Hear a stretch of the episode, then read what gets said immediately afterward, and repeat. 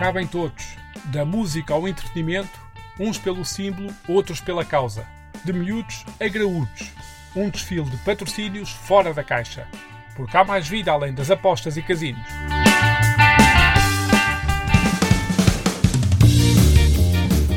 O Estoril Praia 1997-98, no terceiro escalão, era patrocinado pelo Big Show Sick. Um caso do caraças se este fosse um episódio sobre os patrocinadores mais originais do futebol nacional. Mas não é. Aqui vira-se o disco, que a música é outra.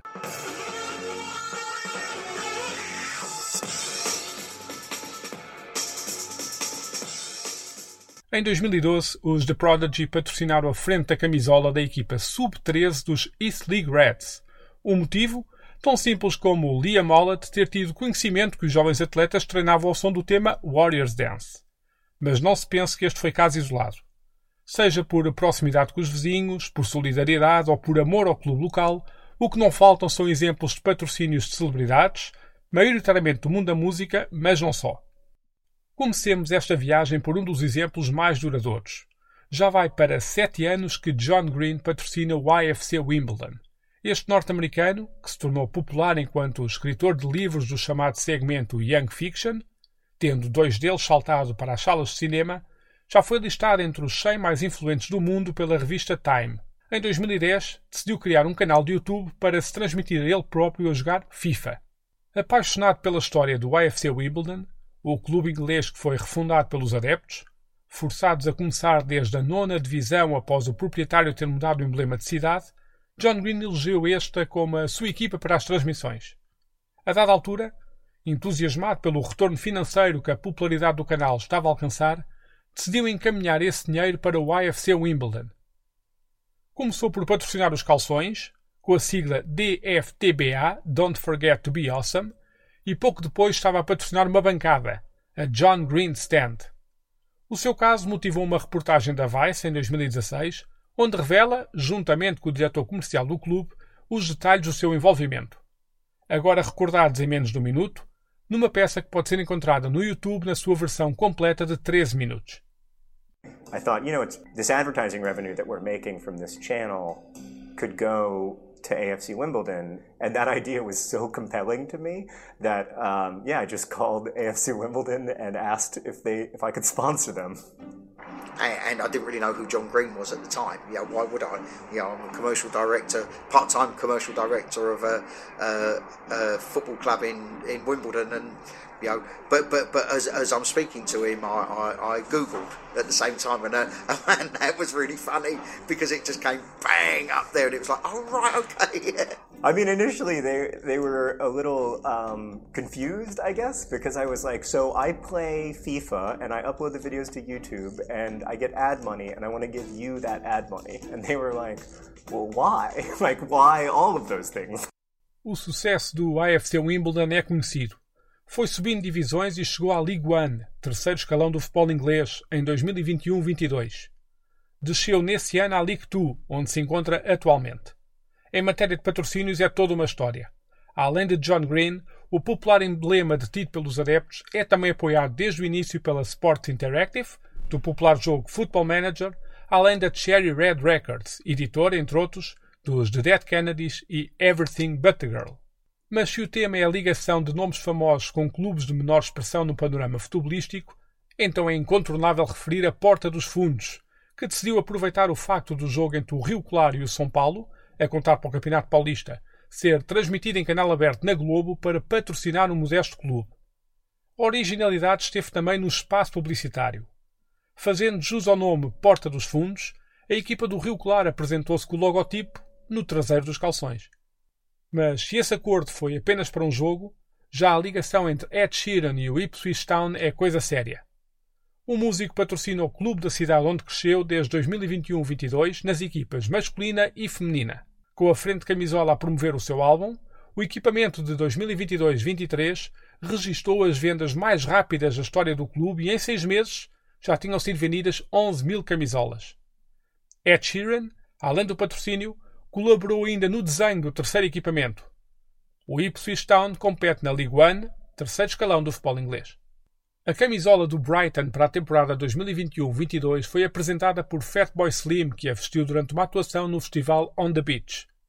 Não era sua a frente camisola, que pertencia a uma instituição bancária, mas a ligação do DJ ao clube é já antiga e conta também com uma história no qual o patrocínio diz respeito.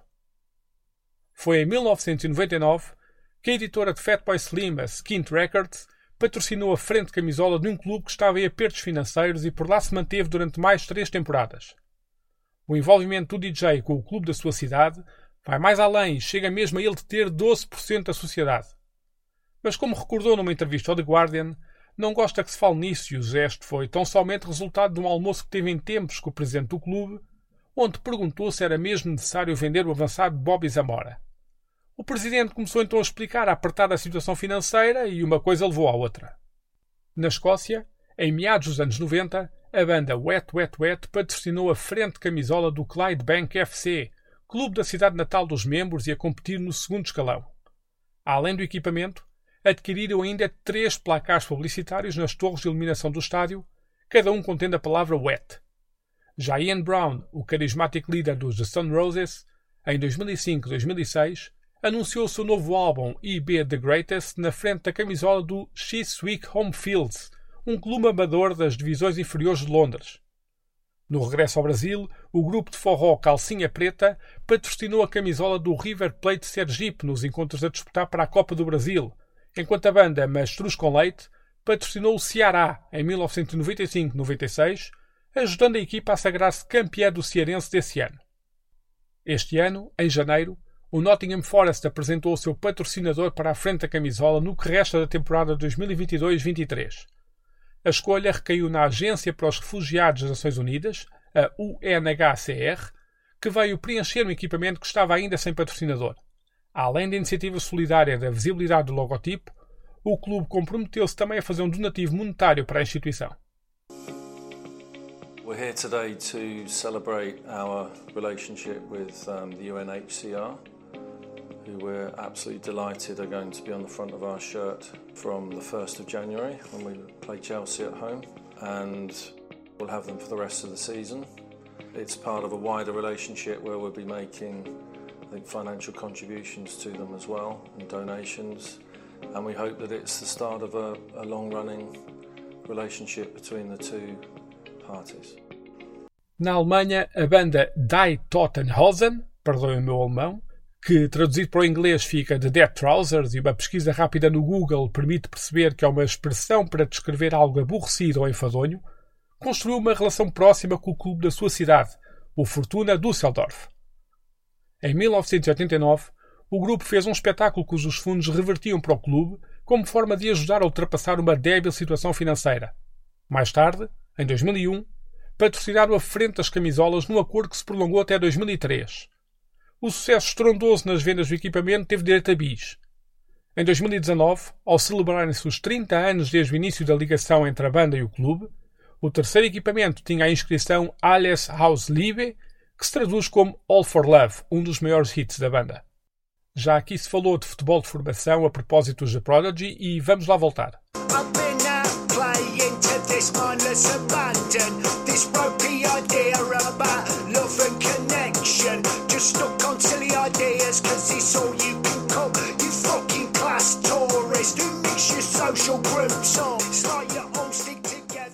Os Sleaford Mods patrocinaram em 2017 uma equipa de sub-9 de South Wales, o Seven Sisters AFC. O gesto aconteceu depois de, em conversa com um dos treinadores, este ter afirmado que a maioria dos patrocinadores eram empresas de fast food. Para a banda isso não era aceitável e vai daí chegaram-se à frente. Também entre os mais jovens destaca-se o patrocínio do grupo escocês Mogwai à equipa de uma escola primária da localidade de Ryson Hill, em Glasgow, que aconteceu após o diretor da escola os ser contactado a dar conta de que os equipamentos estavam velhos e o orçamento da escola não contemplava este género de compras. Ainda entre os mais pequenos, Motorhead patrocinaram em 2006 a frente camisola da equipa sub-10 do Green Bank FC. De regresso a iniciativas solidárias, mais três destaques. O Red Star FC, o clube mais antigo de Paris e que compete no terceiro escalão, depois de vários anos de colaboração com a empresa de mídia alternativa Vice, decidiu este ano entregar a frente de camisola à LinkedOut. Trata-se de uma rede social em tudo semelhante ao LinkedIn, mas cujo objetivo é encontrar emprego para pessoas em situação de sem-abrigo ou realidades precárias através do upload do seu currículo, estabelecendo-se uma ponte com os empregadores.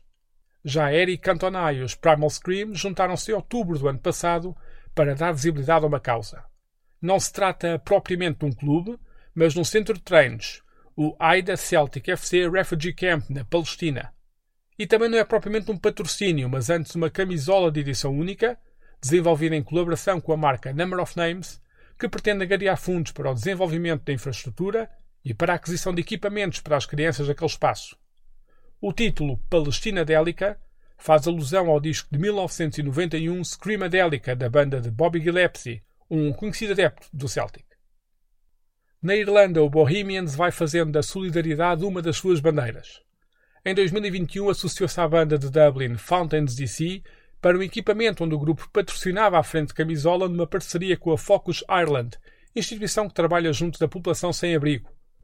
Do lucro obtido da venda das camisolas, 15% destinava-se a esta associação que apoia cerca de 14 mil irlandeses. Esta temporada, o Bohemians voltou a destacar-se neste campo. Lembrando que o último concerto de Bob Marley foi exatamente no estádio do Bohemians, o Dalymount Park, o equipamento para os jogos fora tem a cara do músico jamaicano que chegou a treinar no relevado antes do concerto.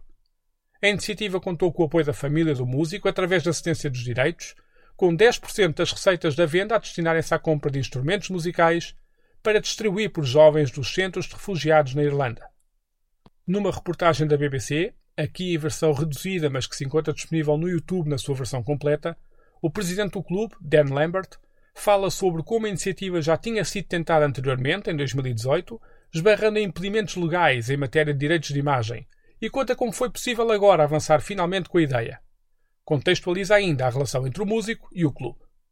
Bob Marley, he was in discussions to come to Ireland, and originally there was a place the promoter wanted to go to called the Royal Dublin Society, which you can imagine in the name in Ireland, that's quite an affluent place. They said they wouldn't have a Rastafarian play there. So the promoter then went back and suggested another venue, an indoor venue. But Bob said that he was conscious of ticket prices in Ireland, so he'd consider a football ground to bring the price down. Dalymount was proposed, and he accepted it again with the provision that the price was accessible for people. He said he was aware of the economic situation. Ireland in the 80s was pretty poor. It was his only ever Irish gig his last ever outdoor gig. He played football on the pitch. Before he walked out, he said uh, that he was uh, he sang Redemption song in solidarity with the Irish struggle, which was pretty cool as well. Redemption songs. We released the shirt in 2018 and uh, went through like a reputable image company and we sold a lot of shirts, really more shirts than we'd ever sold. And I was at home with some mates looking at the laptop, you know, looking at the sales. Then we started drinking and um, woke up the next morning to like a legal letter to say that we didn't have the correct image rights. It's back on to Universal Music and through the Marleys, you know, that we were not for profit, we were doing this for really good reasons and there was real history behind it. And they uh, they agreed with us, they thought it was a great idea and we released it this year. It's been a massive success and uh, I think it's great because it's real history and then we've, we've put on the shirt, obviously inside the collar, sport, music and culture because the events that have happened here on the ground aren't just football history. Para terminar este episódio, um destaque nacional. Em 2009, a banda Leiriense All Star Project apoiou o Sport Leiria e Marraz durante duas temporadas. Em 2021, numa entrevista ao Jornal Leiria, um dos membros da banda colocou esses dois anos na frente da camisola do clube local como um dos melhores momentos dos 20 anos da banda. Isso e algo que esteve para acontecer, mas não aconteceu, que foi o grupo ter estado no radar de um estúdio de Hollywood para ter uma das suas músicas no trailer de um filme de Ben Stiller. Há aqui matéria para todo um episódio só dedicado a eles. Fica para breve, prometo.